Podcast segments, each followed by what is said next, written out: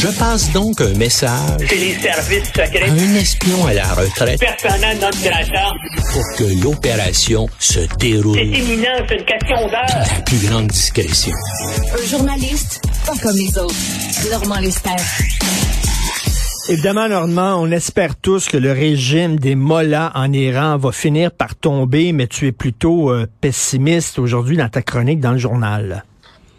Oui, je suis pessimiste parce que moi aussi, écoute, ça, fait maintenant euh, euh, plus de 40 ans que ces gens-là sont au pouvoir. Et puis, c'est c'est des vieux, hein, la moyenne d'âge des gens qui dirigent le pays, là, c'est des vieux religieux qui ont plus de 70 ans. Or, l'immense majorité de la population iranienne a moins de 35 ans. Et donc, c'est ça. Ce sont les femmes, les jeunes, et puis les gens les plus éduqués là, qui mènent cette, euh, ce soulèvement-là contre le régime.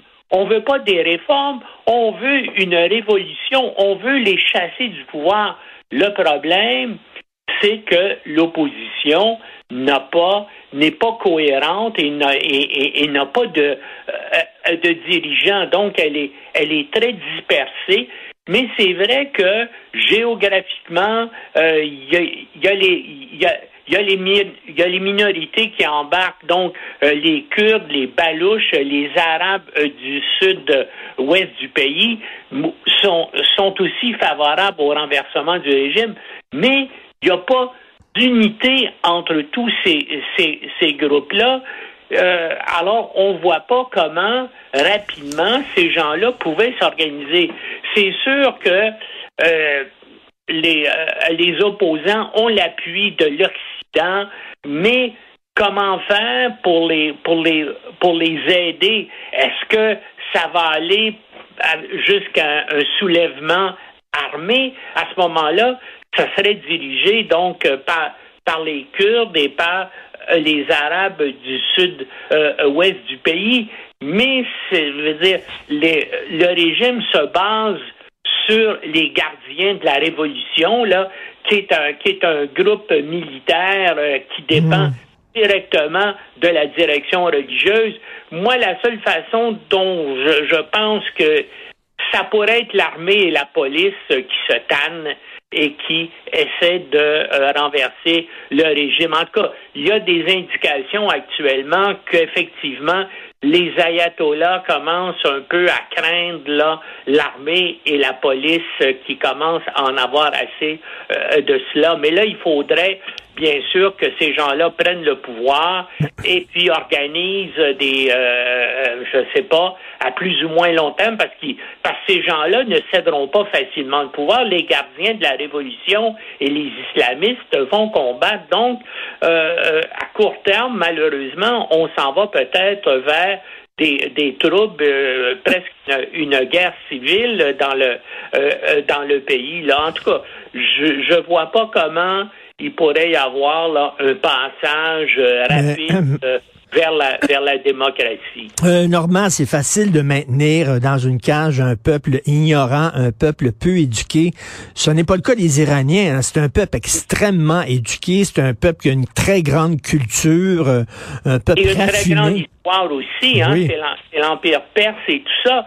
Mais qu'est-ce que tu veux? Il y a encore euh, 30 à 40% de la, euh, de la population qui a des qui a des convictions religieuses euh, euh, fermes. Et donc ces gens-là vont suivre les, les ayatollahs. Et c'est, et c'est pour ça que je dis qu'il y a un danger de confrontation parce que même si effectivement l'armée et la police passent du côté euh, des opposants, ben, les gardiens de la révolution, qui sont, qui sont une force militaire extrêmement bien organisée et bien armée, eux autres vont continuer à appuyer donc euh, euh, les dirigeants religieux intégristes qui sont au pouvoir et on, va aller vers, vers une guerre civile. Maintenant, bien sûr, l'Occident, les États-Unis, l'Europe vont appuyer euh, les femmes et les jeunes, mais on peut penser que de l'autre côté, euh, Poutine, lui, euh, qui compte actuellement sur l'appui des ayatollahs et qui reçoit des armes des ayatollahs, ben va les va les soutenir. Fait que je je vois pas comment il peut y avoir là une une résolution facile et rapide de, ce conflit-là. Et qu'est-ce qui se passe en Ukraine pendant ce temps-là? Tu dis qu'il y a un proche du président Zelensky qui dit que l'Ukraine rejette un plan de paix.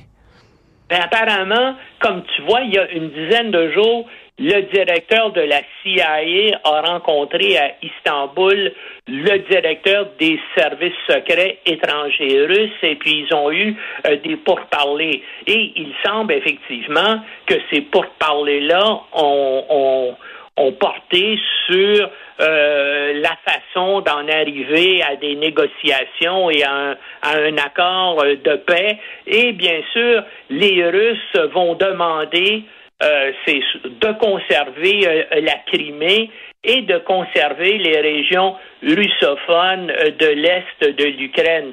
Pour les Russes, conserver la Crimée, c'est sans doute non négociable. Hein. Il faut savoir que c'est un, c'est une région, c'est une presqu'île de la mer Noire qui est à plus de 80% russophone et qui a fait partie de la Russie jusque dans les années 1700. C'est uniquement en 1954 que Nikita Khrouchtchev a décidé de euh, rattacher administrativement la euh, Crimée à l'Ukraine. Et euh, donc, les États-Unis, semble-t-il, bien sont, seraient favorables au fait que, bon, pour avoir la paix, euh, de, de, conseiller à Zelensky euh, d'abandonner euh, la Crimée, mais il semble, eh ben c'est ça, c'est ça qui est coulé dans dans les journaux de ce matin, parce que un proche collaborateur, un conseiller de Zelensky a dit, ben il n'est pas question pour l'Ukraine d'abandonner la Crimée.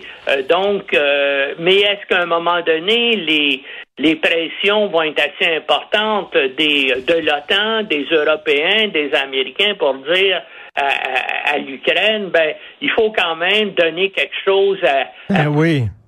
Et, puis ça pourrait être, ça pourrait être la, la Crimée. Une façon, bien sûr, de euh, euh, une fin de partie serait d'avoir un référendum supervisé par les Nations Unies avec des bien hmm. sûr des observateurs internationaux sur place qui demanderaient dans des conditions là euh, vraiment de haute surveillance à la population de la Crimée est-ce que vous voulez être attaché à la Russie ou est-ce que vous voulez être en Ukraine. Et, et, Normand, il va falloir aussi permettre à la Russie, à Poutine, de se sortir de ce bourbier-là sans perdre trop la face, parce que sinon, si on ne permet pas ce, cette issue-là, euh, on s'en sortira pas. Et en terminant, Normand, je veux vraiment t'entendre là-dessus. On est-tu en 2022 ou on est en 1952? Parce que là, je vois un rapprochement de Cuba puis la Russie. T'as Ben, ben, premièrement, le, euh, euh, Cuba, euh, qui, est, qui est un des derniers régimes pseudo-communistes de la planète, bien sûr, a toujours été plus proche de la Russie que les États-Unis, parce que les États-Unis, en Obama, a essayé, bien sûr, de, de se rapprocher et de, et de ramener Cuba dans le giron américain, mais Trump a détruit tout ça. Donc, euh, vers qui se tourne Cuba? Ben, Cuba se retourne vers euh, les États euh, totalitaires de gauche d'Amérique centrale, le Venezuela, le Nicaragua, et ces gens-là, bien sûr, ont le soutien de, de Cuba. Et pour, bien sûr, dans, le, dans, dans la confrontation, dans la nouvelle guerre froide entre les États-Unis et puis la Russie, bien, Poutine a tout intérêt de soutenir, euh, semble-t-il, euh, euh, Cuba,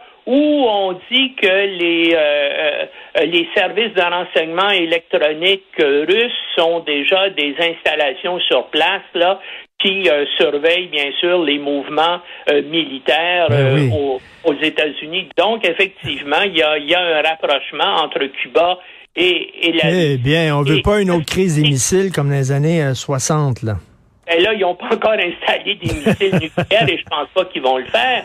Mais tout ça a été engagé ça s'en allait vers un rapprochement avec Cuba sous Obama et Trump, bien sûr, est allé euh, détruire euh, tout ça là, en déchirant les, les accords avec, avec Cuba. Et puis, bien sûr, les Russes et Poutine ont compris que pour eux, c'est le moment de tenter euh, euh, d'exploiter ça et de euh, resserrer les liens.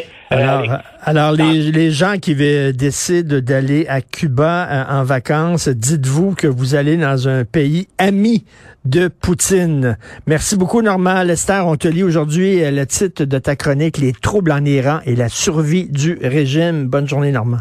Salut. Salut.